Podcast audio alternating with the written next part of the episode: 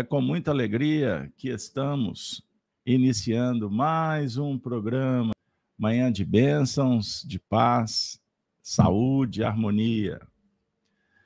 Um feliz 2023 para todos. Vamos retomar o ciclo, o estudo dessa obra extraordinária, cheia de símbolos, que é o, o livro que completa a culminância do Antigo e do Novo Testamento. A luz da doutrina espírita, Apocalipse por Honório. Um grande abraço para todos, sejam todos bem-vindos. Nós já vamos logo, logo iniciando, pedindo que vocês possam nos ajudar nesse projeto.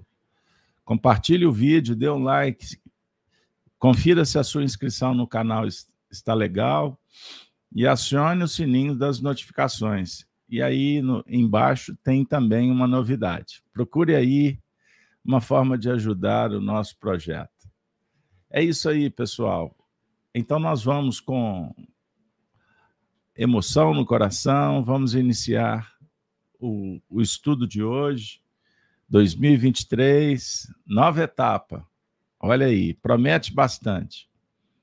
Então vamos, primeiramente, agradecer a Deus o dom da vida, a reencarnação, a oportunidade de estarmos aqui na Terra, no Brasil, na casa de Kardec. É isso aí. É sempre motivo de muita alegria. Nós já começamos as atividades com Gênesis no Lar pelas manhãs no canal Gênesis. Fizemos as cartas de Paulo. Ontem não foi possível fazer o Chico Live Xavier, mas vamos lá. Aos poucos a gente vai retomando. Então, que Deus abençoe a sua casa, a você, a sua família, seus amigos. Que os bons espíritos possam nos ajudar nessa nova etapa, esse ano que promete muito aprendizado muitos desafios. Que a doutrina espírita possa nos ajudar a compreender as lições do Evangelho e que nós possamos fazer esse mergulho do autoconhecimento, da iluminação interior, projetando bênçãos para a nossa vida, para a vida de todos aqueles que convivem conosco.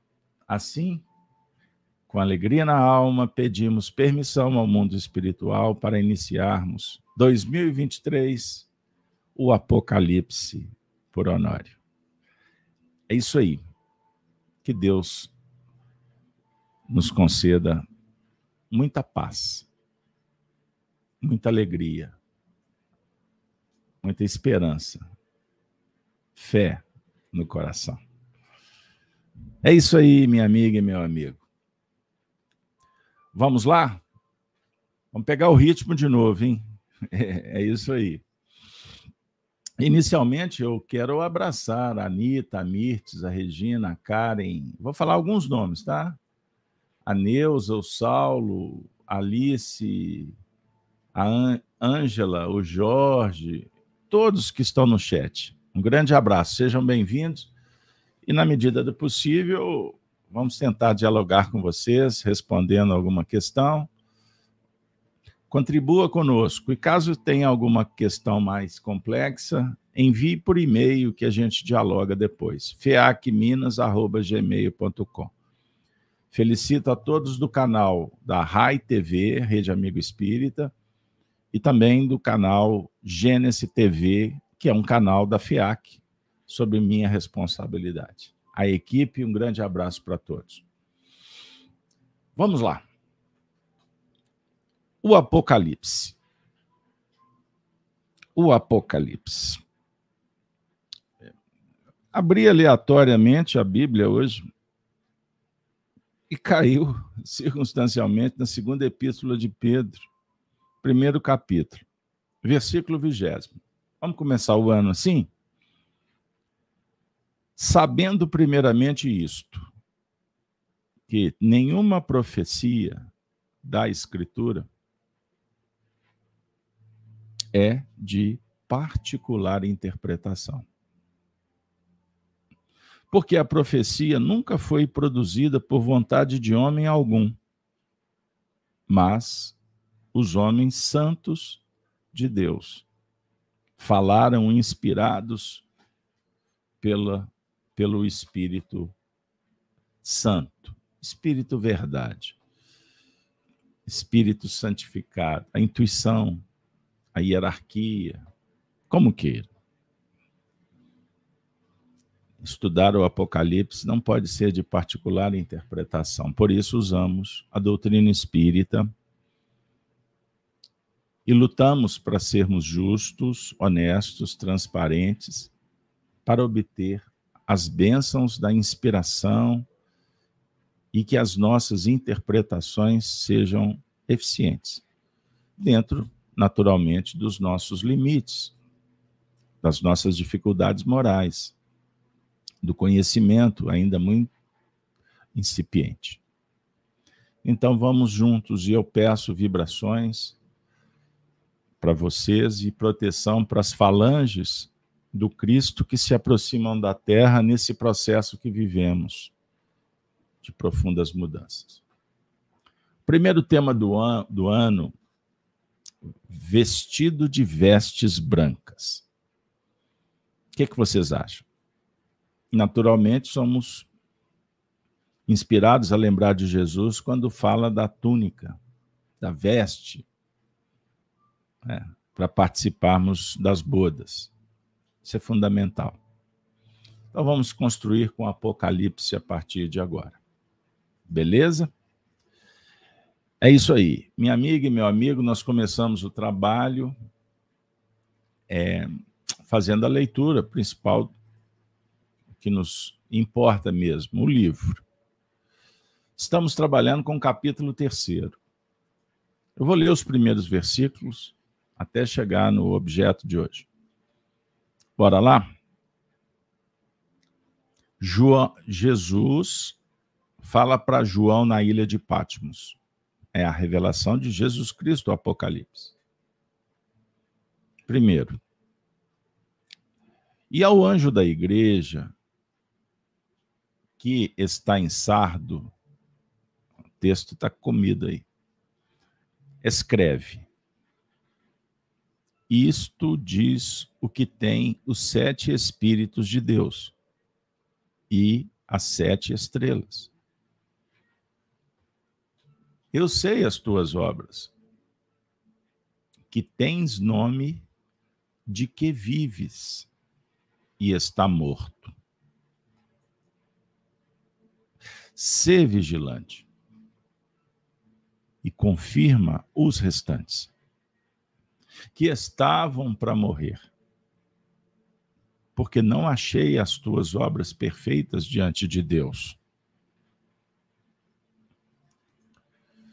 Lembra-te, pois, do que tens recebido e ouvido, e guarda-o, e arrepende-te. E se não vigiares, virei sobre ti como um ladrão, e não saberás a que horas sobre ti virei. Mas também tens em Sardo, a outra igreja, poucas pessoas que não contaminaram seus vestidos, e comigo andarão de branco, porquanto são dignas disso. O que vencer será vestido de vestes brancas e de maneira nenhuma arriscarei o seu nome do livro da vida. E confessarei o seu nome diante de meu Pai e diante dos anjos. Quem tem ouvidos, ouça o que o Espírito diz às igrejas. Maravilha, hein? Maravilha, pessoal. Maravilha. Bom, nós vamos trabalhar o verso 4 e 5 hoje. Espero que a gente consiga. com a ajuda de vocês e com dos bons espíritos. Vamos lá? Então, a partir de agora, a segunda etapa do projeto, a interpretação de hoje. Vestidos ou vestido de vestes brancas. Vamos vestir? Bom, então são esses dois versículos que eu acabei de ler. Agora, vamos trabalhar o primeiro, o verso quarto. Vou reler e passar para os trechos. Como nós adotamos, temos adotado essa metodologia. A gente lê e traz os comentários do Honório, e aí a gente vai trazendo alguns pontos para a reflexão desse momento histórico que vivemos. Sobre o ponto de vista da psicologia profunda, do espiritismo essencial, raiz, base. Bora lá? Jesus disse assim: Mas também tens em sardo algumas poucas pessoas que não contaminaram seus vestidos e comigo andarão de branco, porquanto são dignas disso. O Honório disse assim: O vestido é um envoltório periférico elaborado pelo que se irradia de nós. O vestido espiritual. Nosso envoltório que representa o nosso eu. E toda a nossa estrutura psicofísica, energética, e o maior ou menor grau de sensibilidade ou sensibilização. É por ele que recolhemos os elementos indutores, positivos ou negativos. Embora a cidade de Sardo, na Ásia Menor, fosse compreendida como uma fonte, um ambiente de muitos prazeres de natureza puramente transitórios. As pessoas que não se deixaram tocar por aquelas induções negativas e perigosas não se contaminaram. Hoje, somos tocados em nossas vestes pelos padrões superiores que fazem a linha de toque no campo essencial de nossa vida para os expressarmos. Como entram também os toques de natureza negativa que poderão encontrar linhas de germinação é necessário ter vigilância, porque a veste está sempre em reformulação. Pois, em tese, ele resulta da irradiação intrínseca. E quando projetamos a nossa busca no conhecimento, estamos nos envolvendo em vestes que ainda não têm uma tessitura, expressão e uma organização adequada que pode se romper a qualquer momento. O legítimo vestido decorre da irradiação. Sensacional, hein? O que, que vocês acham? Maravilha. O assunto é profundo. E nós podemos lançar mão da doutrina espírita para nos ajudar. Muitas vezes na Terra nos preocupamos com a forma, com a veste. Não é isso? Você vai para uma festa, você vai usar um traje adequado. O mesmo para ir para o trabalho, ao centro espírita, à igreja, para o clube. Para assistir o seu time do coração, você vai colocar o manto. No meu caso, eu brinco que é o manto sagrado do meu time. Brincadeiras à parte. Bom, naturalmente você tem que adquirir Não é isso? E de acordo com a escolha, o preço. E depois, a gente vai manter, não é? Você vai limpar, você vai lavar, você vai passar, não é isso? Colocar no cabide, lá no, para quem pode, o close, o armário, é ali no cantinho. Para o, na ocasião parecida, semelhante, você vai usar aquele traje. Ah, Carlos Alberto, hoje é sábado, 21 de janeiro, são 7h44, eu estou em casa. Ah, então a gente está com. Está mais à vontade, né? Coloca um, um vestuário aí bem leve, tranquilo, para você se movimentar, ficar confortável. Não tem umas histórias assim? Ah, você está descalço, está de bermuda, está com uma camiseta bem leve, um vestido aí, a turma.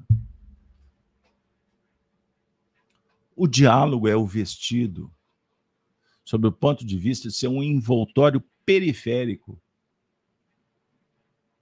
que é elaborado pelo que se irradia de nós. O trato é o vestido espiritual. Então, se nós vamos usar um traje de acordo com a ocasião, o mesmo se dá sob o ponto de vista espiritual.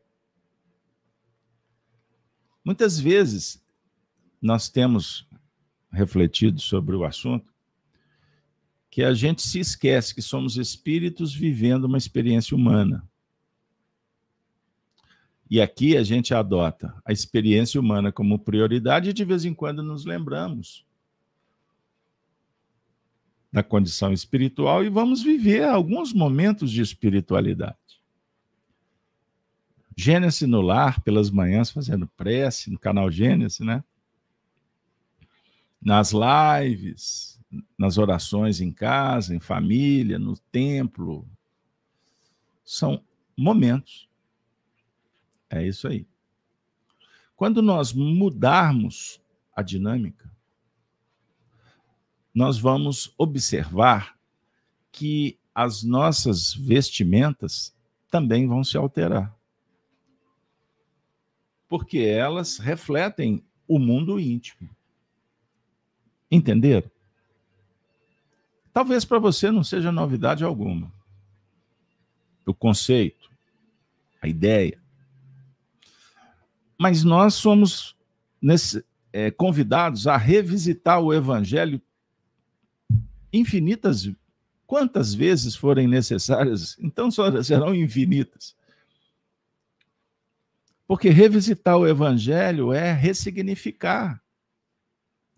E de alguma sorte, uma sugestão para mudar o padrão mental moral.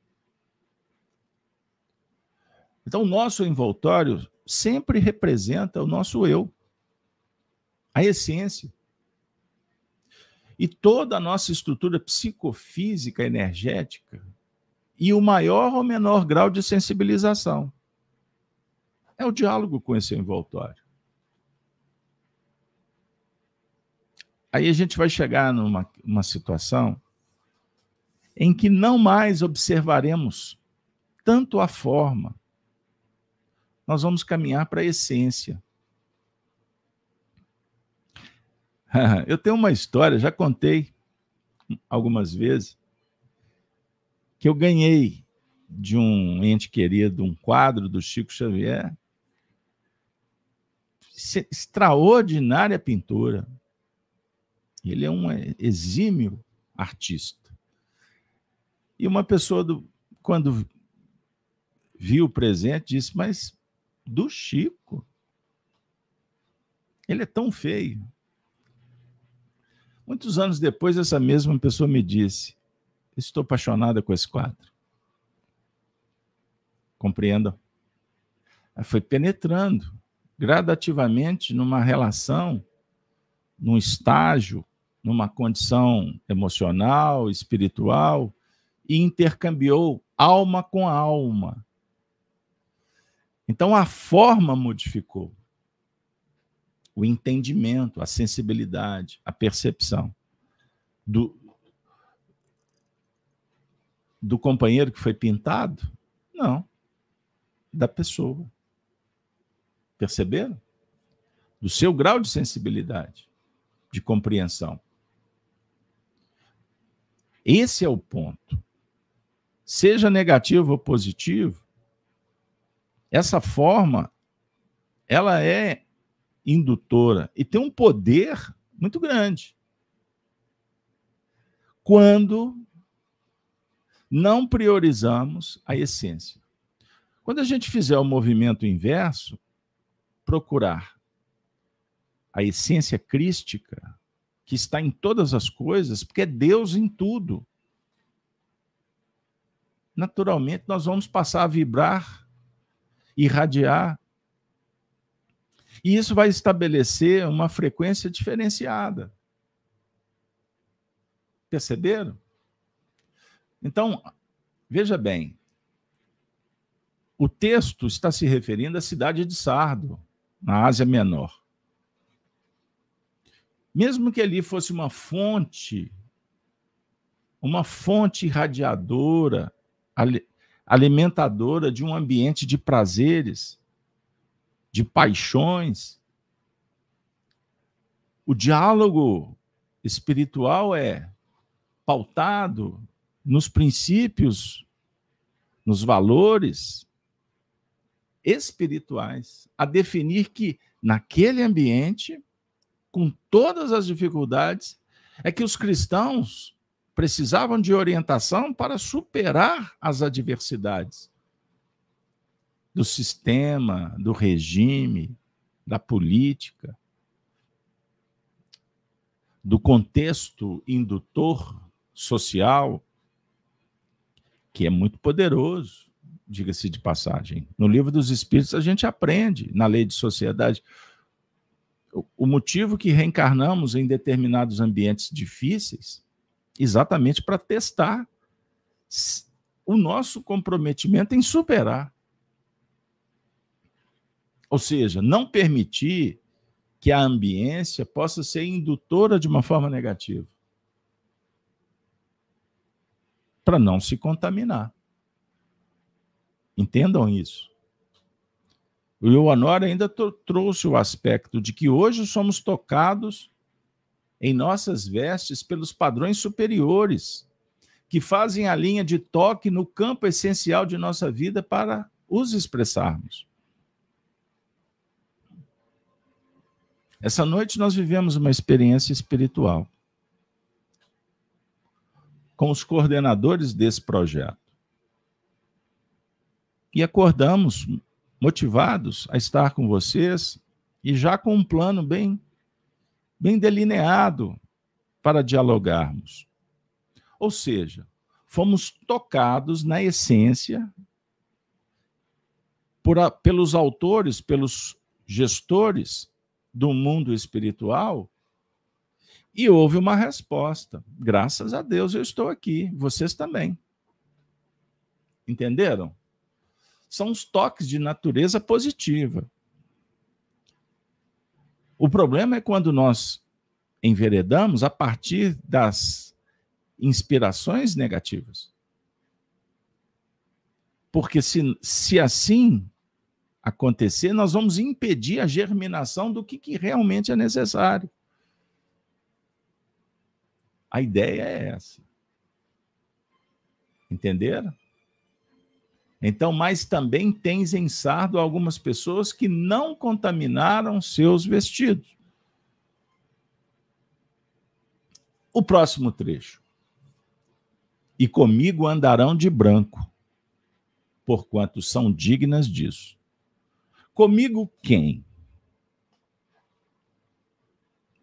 É o Cristo interno? É Jesus de Nazaré, o coordenador? Então, nós temos aqui dois aspectos.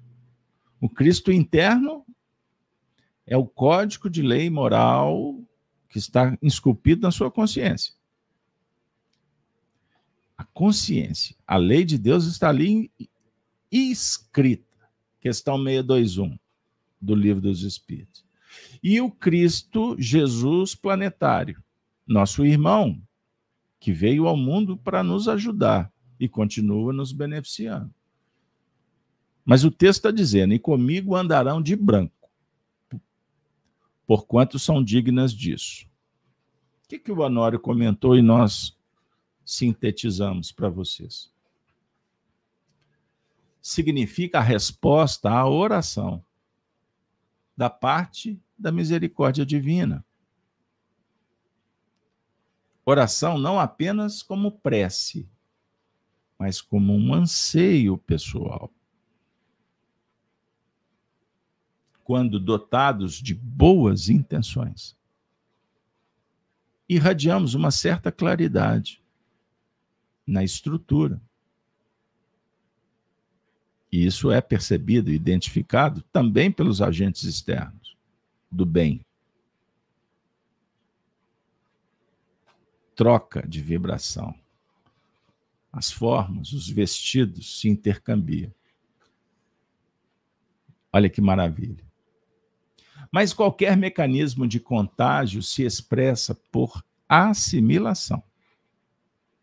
Logo, o desafio é não apenas estar com Jesus, mas andar com Ele no caminho da reestruturação interior. E foi o próprio mestre, pessoal, que falou do tema nessa escola filosófica do amor. Lembram quando ele falou: andai enquanto tendes luz? para que a luz que há em ti não seja treva? Aqueles que me seguirem terão a luz. Olha que maravilha, o 12 versículo do capítulo 8. Eu sou a luz do mundo, aqueles que me seguirem não andarão em trevas, mas terão a luz da vida. Isso é maravilhoso.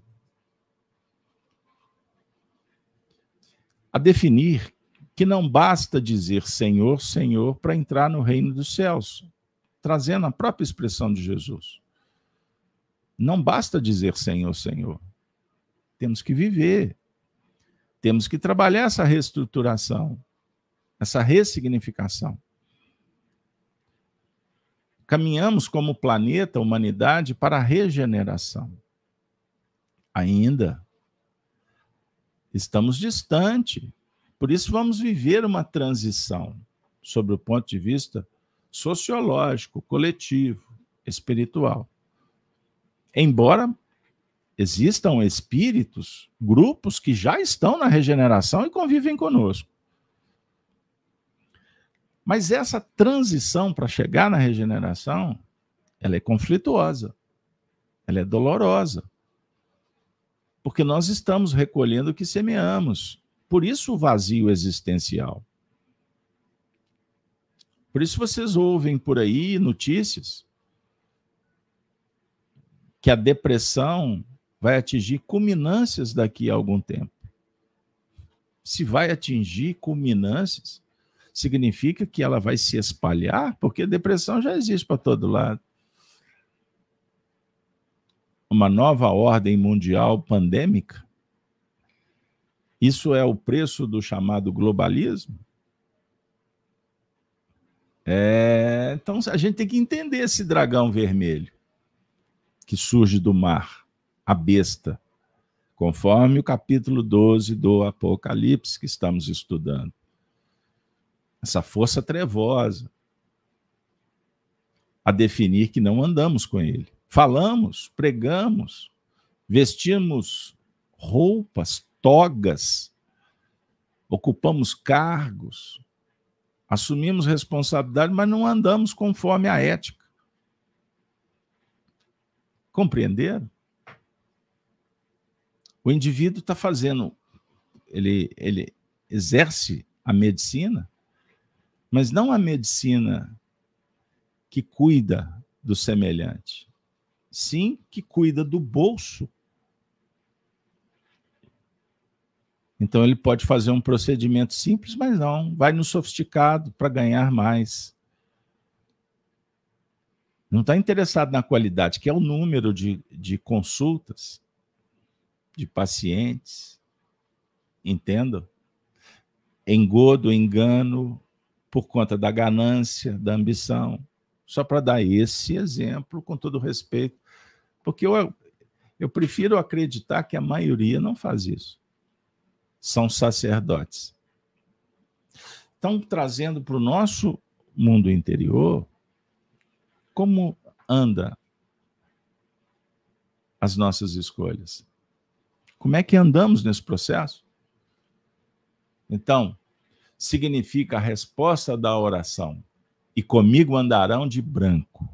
Resposta da oração. A oração que dialoga com o anseio, o desejo sincero de melhorar. Melhorar. E eu preciso, então, esquadrinhar, estruturar, cartografar o terreno. Eu preciso planejar. Percebam bem. Anseio pessoal. Pedi e obtereis. O anseio, o pedido legítimo boa intenção. Glória a Deus nas alturas, paz na terra aos homens de boa vontade. Não é a intenção apenas aquela do parlatório. Do querer acertar, fazer o melhor. Isso tudo sugere uma irradiação, luz interior que se faz, e isso é percebido Compreendam isso. Quando você está cuidando de uma planta, com sentimento, sentimento elevado, desejoso, que ela se faça bonita, imponente, que dê respostas dentro do cenário possível, você irradia isso. E há uma troca. Uma troca de vibrações. É um contágio que se dá, repito, como Honório disse, por assimilação. Então, que nós possamos não só querer estar com Jesus, mas caminhar com Ele na direção do bem. Que dá trabalho, todos nós sabemos.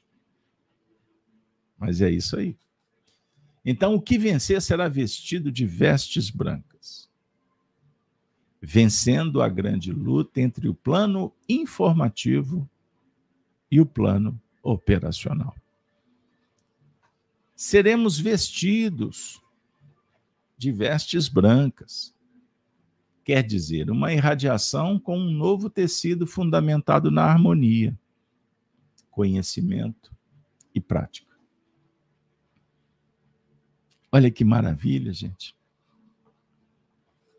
Você está na sua casa, você está num ambiente tranquilo, assistindo a TV, né? pelo equipamento da TV, essas imagens, esse som, no celular, no tablet, ouvindo.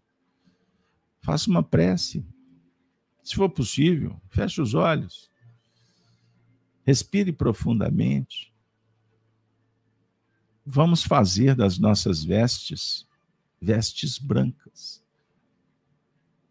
Confia. A mão de Deus te sustenta. Deus está em você. Você tem tudo que você precisa. Tudo. Espiritualmente. Pode ser que você não tenha tudo que você precisa materialmente. E posso até brincar com as palavras dizendo ainda bem. Senão a gente não valorizaria, não lutaria.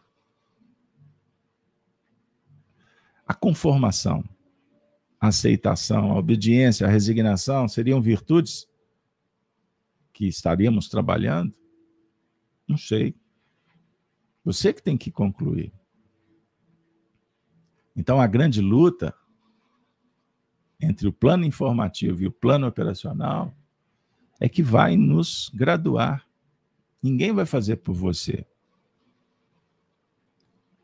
Olha que maravilha, gente. Por que a expressão vestes brancas? Que durante os tantos milênios os religiosos místicos adotavam como um uniforme sagrado.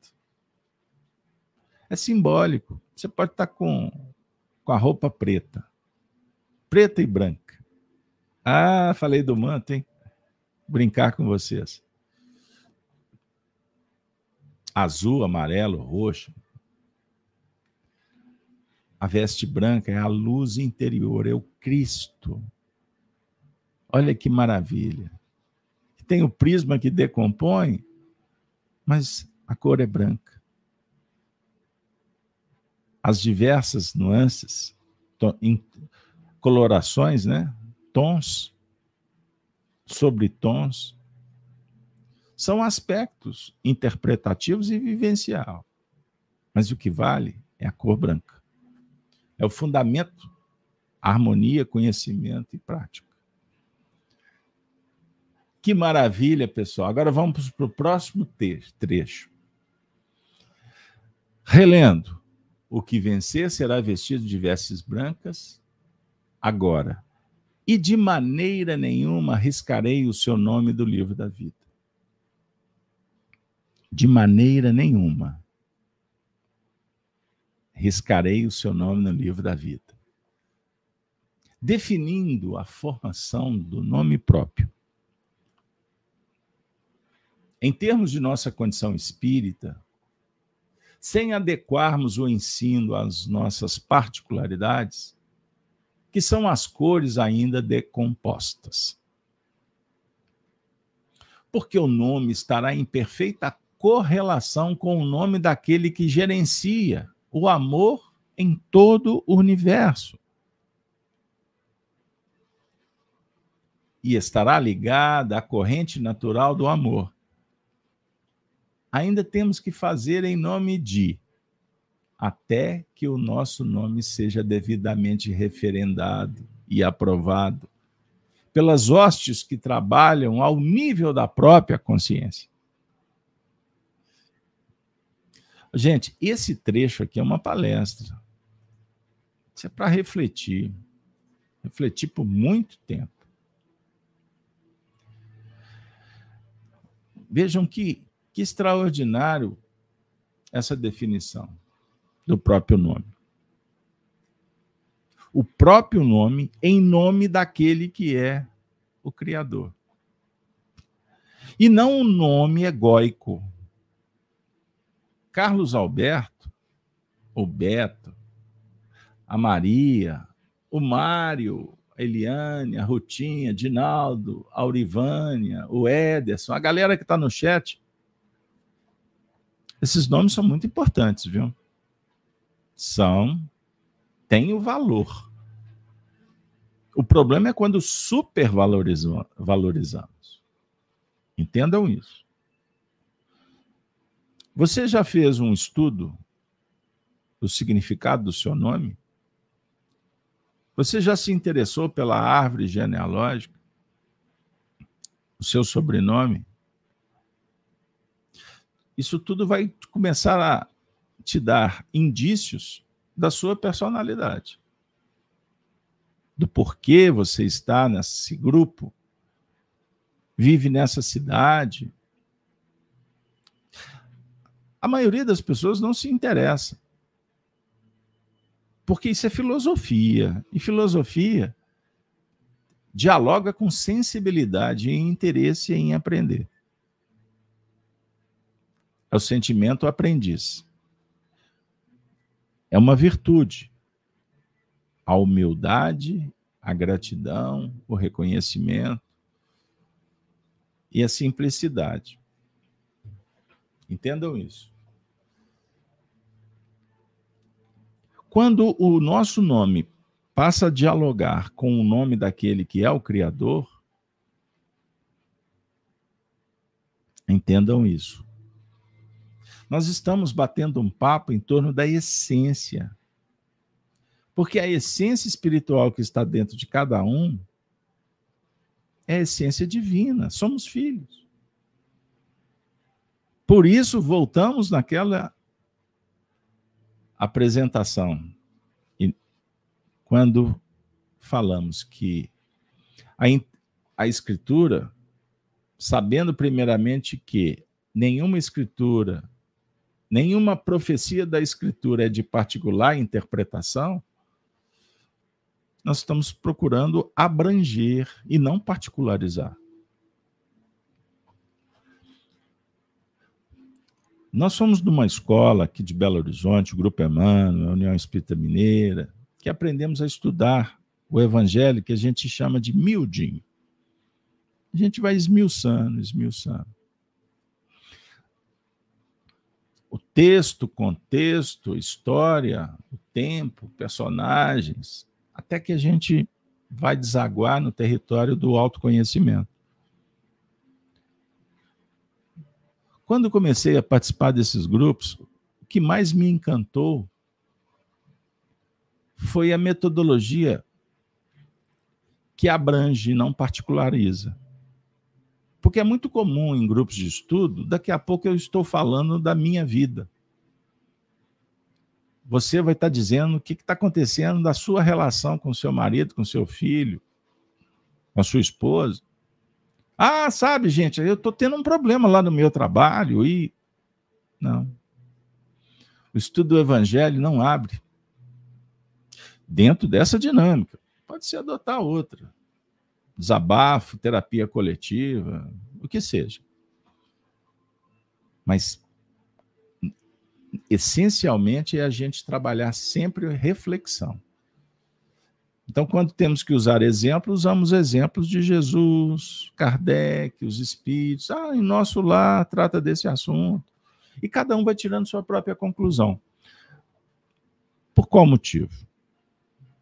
Para a gente começar a esquecer, esquecer.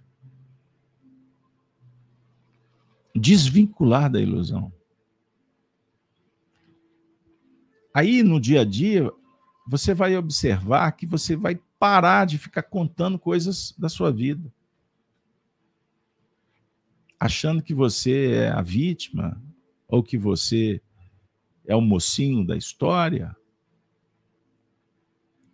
Você vai perder o interesse de ficar é, enaltecendo os feitos. Eu fiz. A minha família. Sentimentos egóicos. Comece a tratar na terceira pessoa, nós. Essa mensagem do Evangelho, eu não vou dizer que ela é para você, essa mensagem é para mim.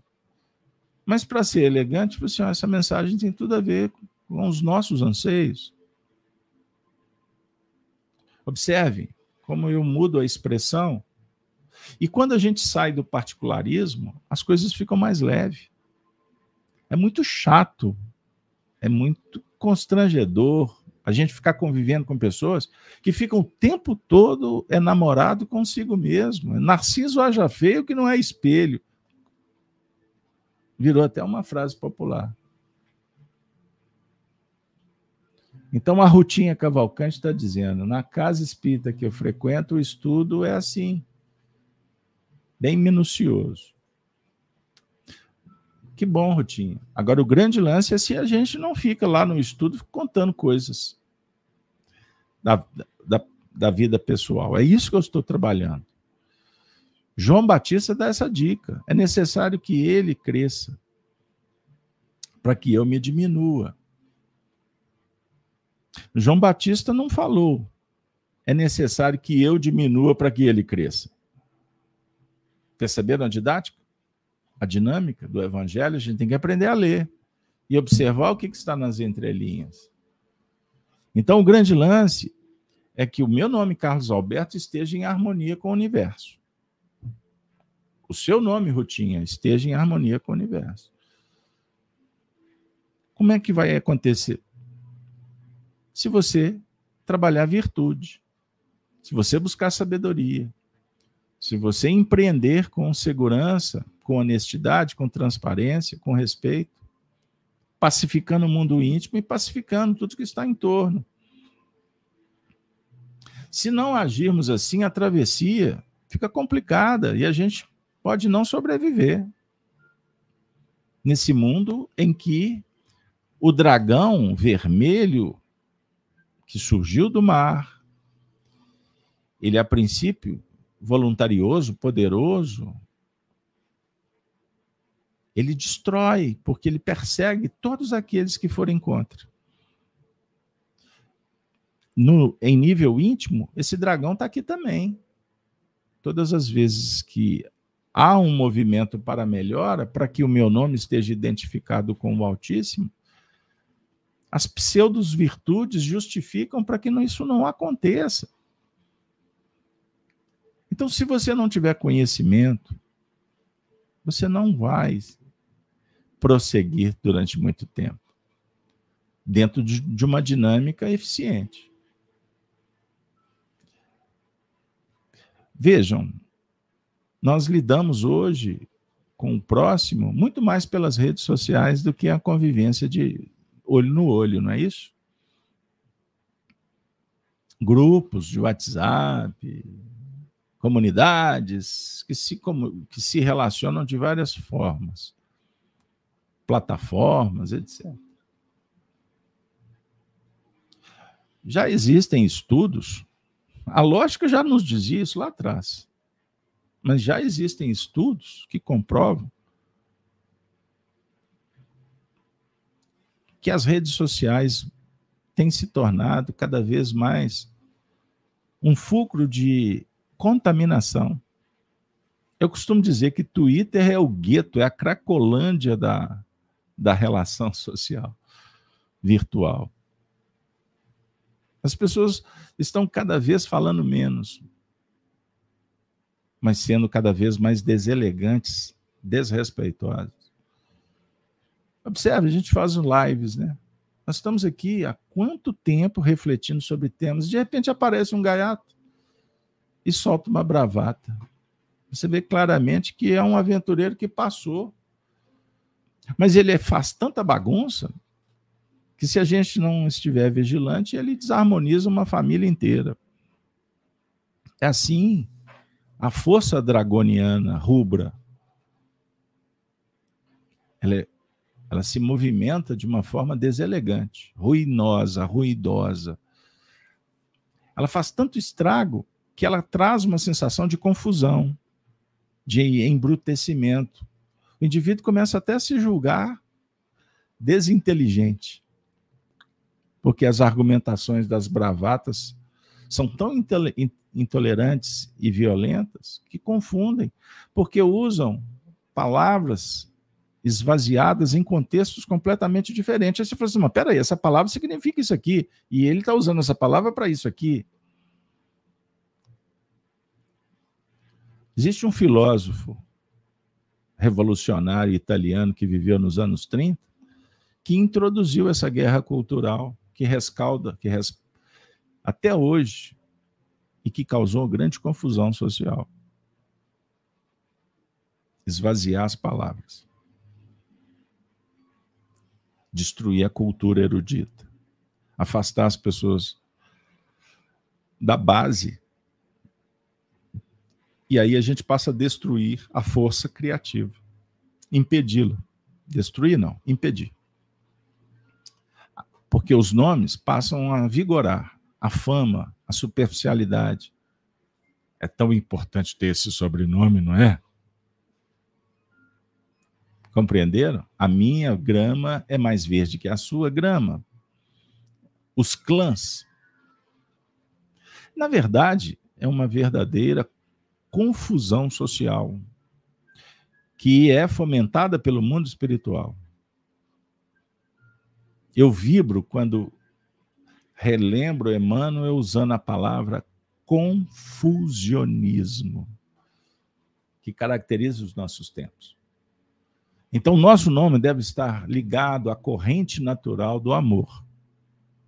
Ou seja, o meu nome, quando eu pronunciar, ele tem que ser uma escada para o céu. E para isso eu preciso na atual condição, dignificar o meu nome. E como farei? Virtude, princípio, nobreza, ética, moral, espiritualidade. Doação, caridade. E quando alguém te agradecer, sempre pensa assim: Deus está conosco, por isso aconteceu. Ah, mas foi você. Não, não, não, não, não. Eu sou um instrumento. Eu, Carlos Alberto, estou usando esse microfone. Sem esse microfone, o som não chega para ti. Então, o microfone é periférico. Ele é um intermediário.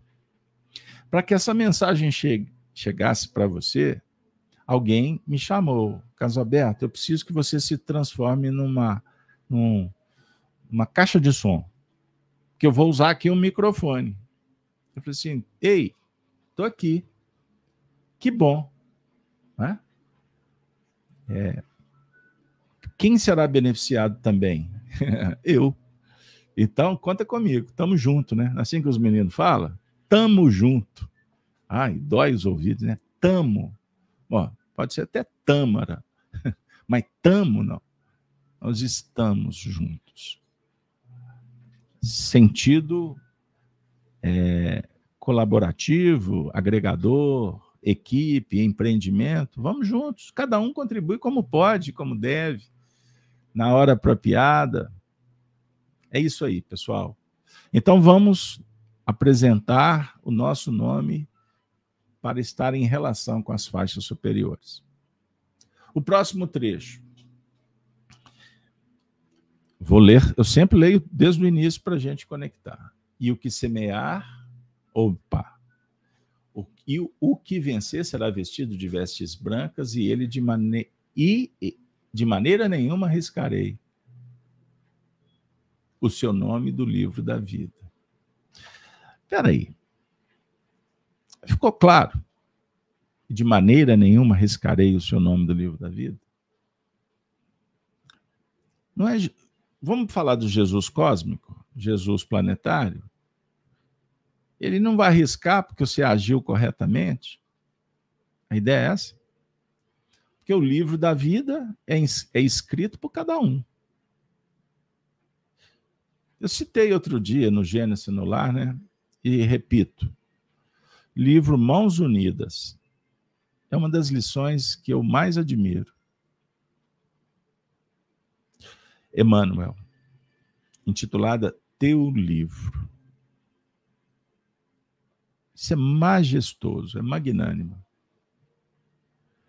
Teu livro. A vida na Terra. Estou buscando a memória. Se tiver algum erro aí, depois vocês me perdoem.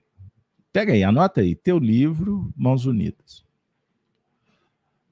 Até vou fazer um desafio. Regina, a turma aí da equipe, acha essa lição aí e posta no chat que eu vou ler para o pessoal, só um trecho. Mas agora de memória. A Vida na Terra é um livro que estás escrevendo. Cada dia uma página. Cada hora um momento de afirmação. Olha que maravilha. A vida na terra é um livro que estás escrevendo. É o livro da vida. Esse livro da vida faz alusão à árvore da vida, que está lá no livro Gênesis, no primeiro, nos primeiros movimentos. Ah, existe a árvore da ciência do bem e do mal e a árvore da vida. Geram frutos alimentar desses frutos, consequência. A digestão é específica. É psíquico isso, tá? Isso é psicológico. Perceberam? Então, vamos lá. Agora, o trecho da sequência. E confessarei o seu nome diante de meu Pai e diante dos seus anjos. Define a conquista da interação com um grupo operacional, além da nossa atual posição. Ou seja, trabalho em outro nível. No grupo dos chamados co-criadores, em plano maior e em plano menor. constantemente. Não, peraí. Deixa eu interromper. O Tom Honório está falando sobre a conquista da interação. Então, interagir é uma conquista. Compreendam isso. É uma conquista. Não, eu não estou pedindo o link. Coloque o texto aí. Voltando. Ser aceito num grupo. Nós usamos muitas vezes, ou numa sociedade materialista, nós usamos artimanhas para ser aceito em grupos. Apresentamos máscaras, imagens, comportamentos. Aí depois que penetrou, chegou lá dentro, aí a gente começa a soltar as garrinhas, não é? Por quê? Porque deixou de ser vigilante. Tá, já estou aqui, posso pintar o sete, como dizia antigamente. Pois bem. Vocês já imaginaram? Vamos pensar aqui, vamos fazer um esforço. Como fazer para ser aceito num grupo de espíritos que estão trabalhando em prol da humanidade? Eles não têm tempo nem para brincar. Estão a todo vapor. Você terá que fazer um esforço continuado de virtudes. Enquanto você tiver fôlego, você permanecerá. Então é o que o, o, Honório está falando de grupos, de co-criadores em âmbito maior ou âmbito menor. Perceberam? Então, os co-criadores são os espíritos que trabalham em nome de Deus. Deus é criador, Espíritos é co-criador. Nós não criamos, nós co-criamos o que já existe, o que é eterno, o que é divino. Percebam bem. Então, para permanecer na tarefa, nós temos que nos esforçar. Então, constantemente estamos inseridos em uma coletividade mais ampla ou menos ampla até restrita, e que de algum modo nos reflete e dimana de nós, e que vai se estendendo e vamos alcançando níveis cada vez mais abrangentes. Vou falar do nosso grupo singelo de trabalho. No movimento espírita, nós estamos aí caminhando para quatro décadas já participamos, vibramos, coordenamos, aprendemos em diversas esferas. Já participei de todo tipo de grupo que vocês possam imaginar, mediúnico, administrativo. Trabalhei na unificação, dirigentes. Graças a Deus, o Espiritismo para mim foi um, uma escola de bênçãos, muito aprendizado. Depois de tanto experienciar, caminhamos para uma outra atividade. Fundar uma casa espírita. Convidamos alguns companheiros, no início, empolgação, depois os ajustes até fixarmos um trabalho. Idas e vindas fazem parte do processo. Hoje, quem está, pode não estar amanhã. Graças a Deus, como indivíduo, estou desde o início como fundador. Mas eu digo o tempo todo: o bastão está aqui. Amanhã não estarei. Vocês precisam de levar o trabalho adiante. Em tese. Porque pode ser que amanhã o trabalho deixe de existir. E cada um vai trabalhar em outras sendas sem sofrimento, sem apego. Mas enquanto estamos, somos responsáveis pela boa diligência. Precisamos adaptar, aprimorar, inovar, para que o trabalho tenha sempre um eficiência, qualidade, dentro do que é possível. Percebam bem. Isso é muito bom quando você consegue atingir as metas traçadas. O grupo harmonizado. Eu costumo repetir o que Bezerra, certa feita, me falou. Ele disse assim: Meu filho, na tarefa do Cristo, a amizade é tudo. Porque a tarefa do Cristo faz da amizade um bem supremo. Então, priorize sempre as pessoas. Cuide das pessoas. Cuide. Dê oportunidade. Diga sim, mas também diga não. E, e proteja o trabalho. Então, é uma, uma dinâmica muito importante, interessante de se refletir. Existe o trato, primeiro contigo mesmo. Nós temos compromisso com a ética, com a moral cristã. Jesus é o centro essencial do nosso trabalho. Allan Kardec é o professor que nos aproxima de do nosso Senhor Jesus Cristo. Dentro dessa dinâmica, fazemos o trabalho de autorreflexão, de autoconhecimento.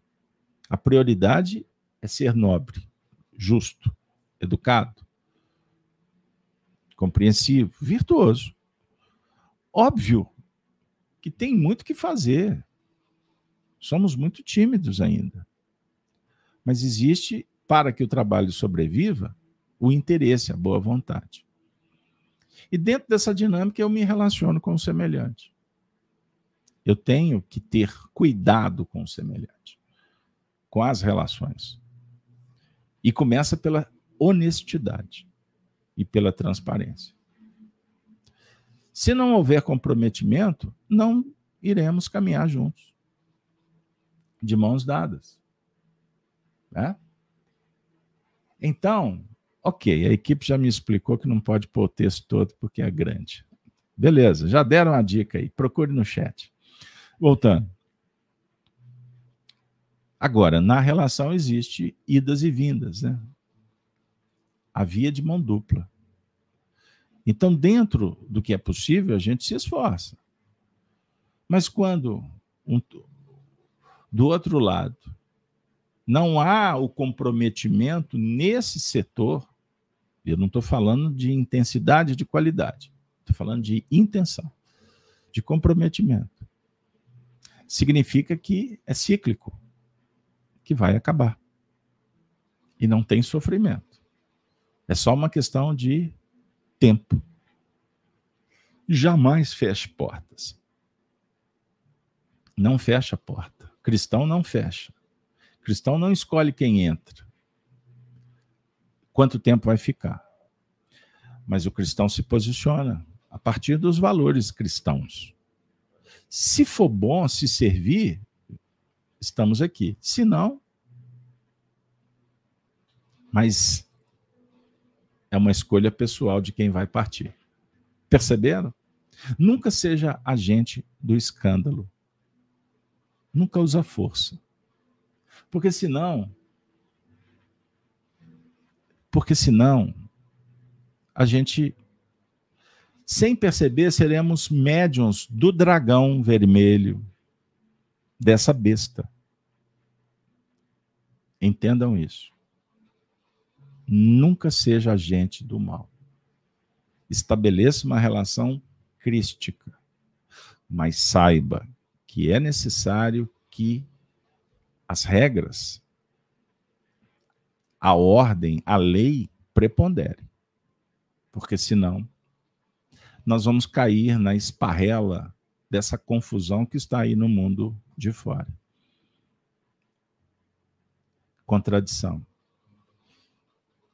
E enquanto nós temos aqui onde vivemos o lugar mais, mais pródigo para se evoluir sobre o ponto de vista das virtudes, temos aqui também o território mais complexo para superar e administrar. Porque hoje a insegurança, a falta de credibilidade, de transparência, de comprometimento com, as, com a base das leis, é uma coisa absurda. Percebam bem. E a coisa é tão complexa que agora vivemos um tempo em que você não pode nem mais expressar. Porque ditadores que vivem com você, que pensam diferente, sugerem intolerância, condenações, porque não conseguem ver. A verdade é essa. A grande maioria não sabe o que acontece não têm noção. Além de manipuladas, ignoram mesmo, não têm fôlego. Com isso, não conseguem estabelecer uma permanência naquele vínculo no empreendimento superior. Então, os espíritos superiores trabalham com a dinâmica da misericórdia, sabendo que o tempo é de Deus e que a intervenção divina acontece quando determinada pela divindade. Então, jamais seja instrumento para criar desarmonia. Lute pela ordem. Lute pela ordem. E a ordem só se estabelece com conhecimento e com bondade. Energia, posicionamento. Perceberam? Então vamos observar o que está dimanando de nós diante do Pai. Beleza, pessoal? Bom, aí o Honório vai concluindo dizendo: Confessarei o seu nome diante do meu Pai e diante dos seus anjos, define o plano da operação e do testemunho. Não cabe, mas, mais doravante, termos apenas as concepções filosóficas. Ah, falar, filosofar é bom demais, não é? Não cabe mais nesse tempo. E não está fácil. Não está fácil. Aprendemos sim que as expressões assimiladas intelectivamente passam a ser as revelações, a direcionarem o nosso espírito no grande destino da redenção. Então, observe como o Honório nos chama a atenção. Cabe a nós, cabe a você, cabe a, cabe a minha pessoa seguir na destinação redentora. Você não leva ninguém. Você pode contribuir com, com alguém, com muita gente, talvez. Mas você não pode ter a vaidade. Poder pode, né? Não é o ideal que você tenha a vaidade de que vai resolver o problema do mundo. Ontem nós ouvimos de um coração querido a seguinte expressão: Eu ouvi isso durante anos da sua boca. Só agora está fazendo sentido. Eu fiquei tão feliz. Eu fiquei tão feliz. Por dois motivos. Um, que o que eu falei estava sendo confirmado. Quer dizer, a minha sintonia foi bendita. Graças a Deus. E também porque do outro lado os olhos começam a se abrir. Forjar o aprendizado é o tempo, a experiência que traz. Não adianta, gente. Não adianta sofrer. Não adianta querer antecipar. Tudo acontece no tempo de Deus. Isso nos traz um consolo extraordinário, porque o mundo passa por tantos problemas que, em determinados momentos, o sentimento de vazio, de insolvência, de falência, campeia, visita, e contamina. Não podemos permitir que isso aconteça. Então não fique com os olhos voltados para baixo, para a terra. Tem pessoas que me que trazem dificuldades, seja no ambiente espiritista ou terapêutico. Eu sempre falo o seguinte: você já é maduro o suficiente para entender o que, que está te contaminando. Então, por que, que você insiste? Por que, que esse player continua acionado? Desliga esse equipamento, sai desse, desse território. Ah, mas eu tenho um compromisso. Não, mas eu não estou falando para você sair fisicamente, se você tem vínculo. Mas muda o, o padrão, vibra em outra faixa, leia um livro, participe de coisas que te façam bem, faça a sua oração, devoção, a causa que você está dizendo que é a sua causa a causa do Cristo, pessoal, é causa sagrada. É amor. E amor não vem.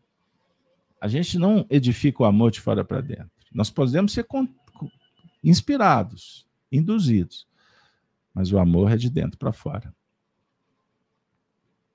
Estamos chegando no final. E como vocês sabem, nós fazemos uma reflexão mais uma, né? Anota aí, pessoal. Vinha de luz, lição quinta. Vou deixar como dever amoroso de casa. Bora lá? A lição com amor. Paulo de Tarso, Colossenses 3,14, disse assim: E sobre tudo isso, revesti-vos de caridade que é o vínculo da perfeição. Caridade é o vínculo da perfeição. Amor é o vínculo da perfeição. Tá? Questão de tradução.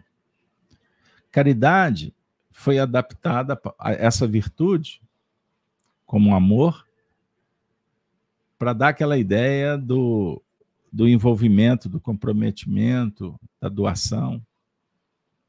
Mas a essência é amor mesmo, tá? Não o amor ágape das paixões na visão grega. Não é o amor ágape. Ah, opa, desculpa. Não é o amor eros. É o amor ágape. Amor eros, paixão. Ágape, doação, perdão, caridade. Jesus trabalha o amor nesse sentido. Então, a entrega, o serviço, o comprometimento é que estabelece vínculo. É o vínculo para a perfeição. Perceberam? Que maravilha, hein? Então, dessa lição do Vinha de Luz, eu separei só esse trecho, para não cansá-los. Fica ref... o toque final. A nobreza de caráter, a confiança, a benevolência, a fé, a ciência, a penetração. Tudo isso é virtude, tá, gente? Os dons e as possibilidades. Possibilidade é virtude. Não, é você desenvolver o sentimento de adaptação, de criação, gera possibilidades. Se fazer com que se torne possível. Olha que maravilha. São fios preciosos. Mas o amor é o tear divino que os entrele, entrelaçará, tecendo a túnica da perfeição espiritual.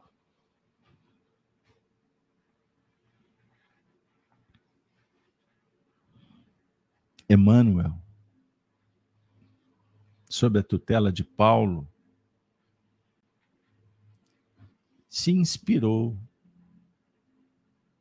por certo na vida de Paulo de Tarso. Que na sua infância aprendeu um ofício, tear.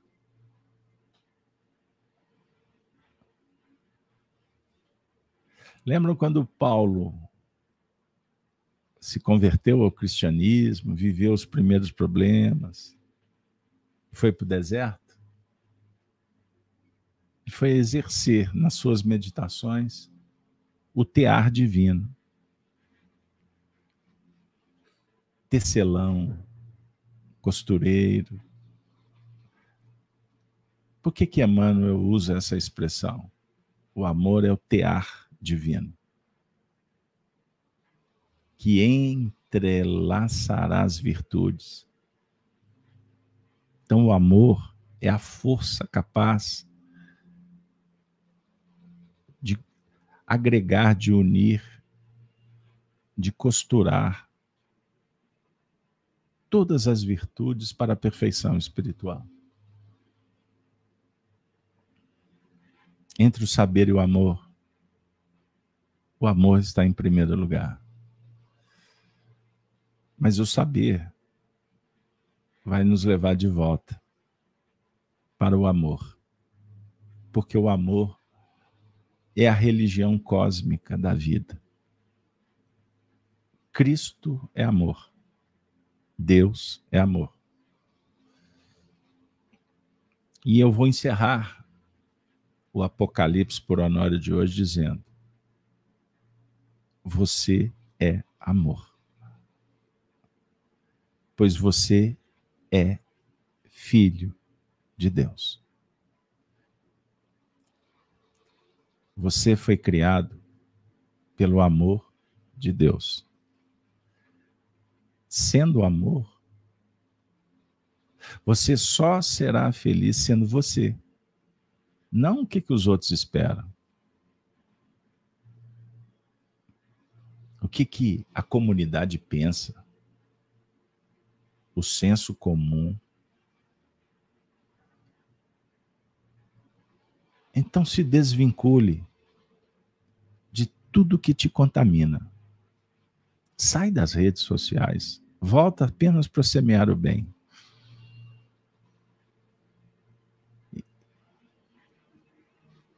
Seja você fazendo luz. A sua luz é muito mais poderosa do que uma mensagem, do que uma postagem.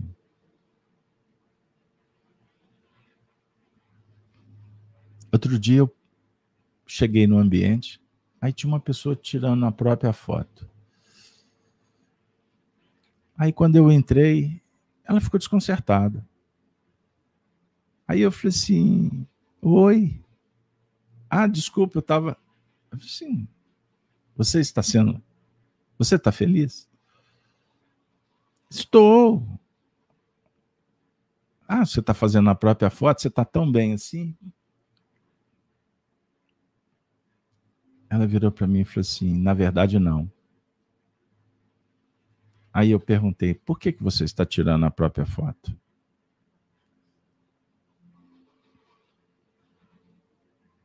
Ela começou a chorar. Eu falei assim: deixa isso de lado. Fecha os olhos. Fecha os olhos. Eu fiz uma indução terapêutica levei para um campo, natureza. Vamos fazer um exercício respiratório. Mentaliza o Cristo. Luz. E fomos trabalhando terapeuticamente. Depois de algum tempo, eu pedi para que ela pudesse ver a própria imagem.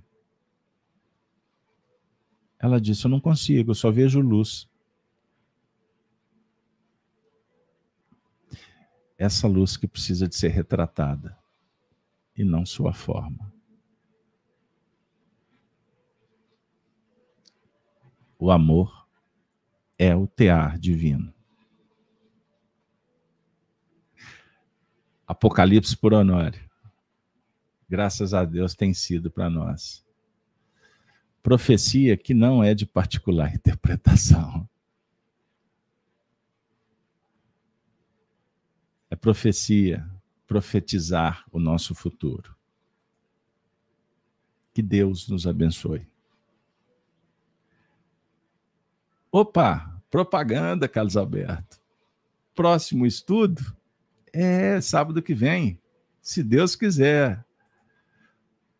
Quem tem ouvidos, ouça o que o Espírito diz às igrejas. Vocês estão convidados. Vamos embora? Vamos juntos? Se Deus quiser. Nós vamos reencontrar sábado que vem. Hoje eu encerro agradecendo de coração. Lúcio Oswaldo e Honório Abreu, pelas bênçãos do trabalho de hoje. Agradeço a todos vocês a presença, nos ajude aí dando um like, se inscreva no canal, convide pessoas a participar conosco dessa família. Mas agradeço também a Jesus por tantas bênçãos. Agradeço a vida. E agora Desejo que você tenha um final de semana aí dos melhores. Belo Horizonte debaixo de chuva. Eu brinco dizendo, tam, estamos lutando para não ficar mofado. que nada. Está chovendo tanto que precisamos. Graças a Deus. Você que está na sua cidade, curta, curta esse sábado. Aproveite o domingo. Segunda-feira estamos juntos. Não é assim? Tamo junto? Não. Estaremos juntos. Às 6h52 no canal Gênesis com o Evangelho. Gênesis no lar. O Evangelho no coração. Valeu, pessoal. Nos despedimos com a saudação deles, os cristãos dos primeiros tempos. Qual é a saudação?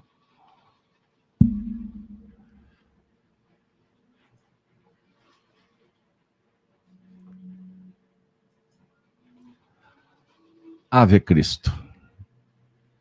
Ave Cristo. Ave Cristo.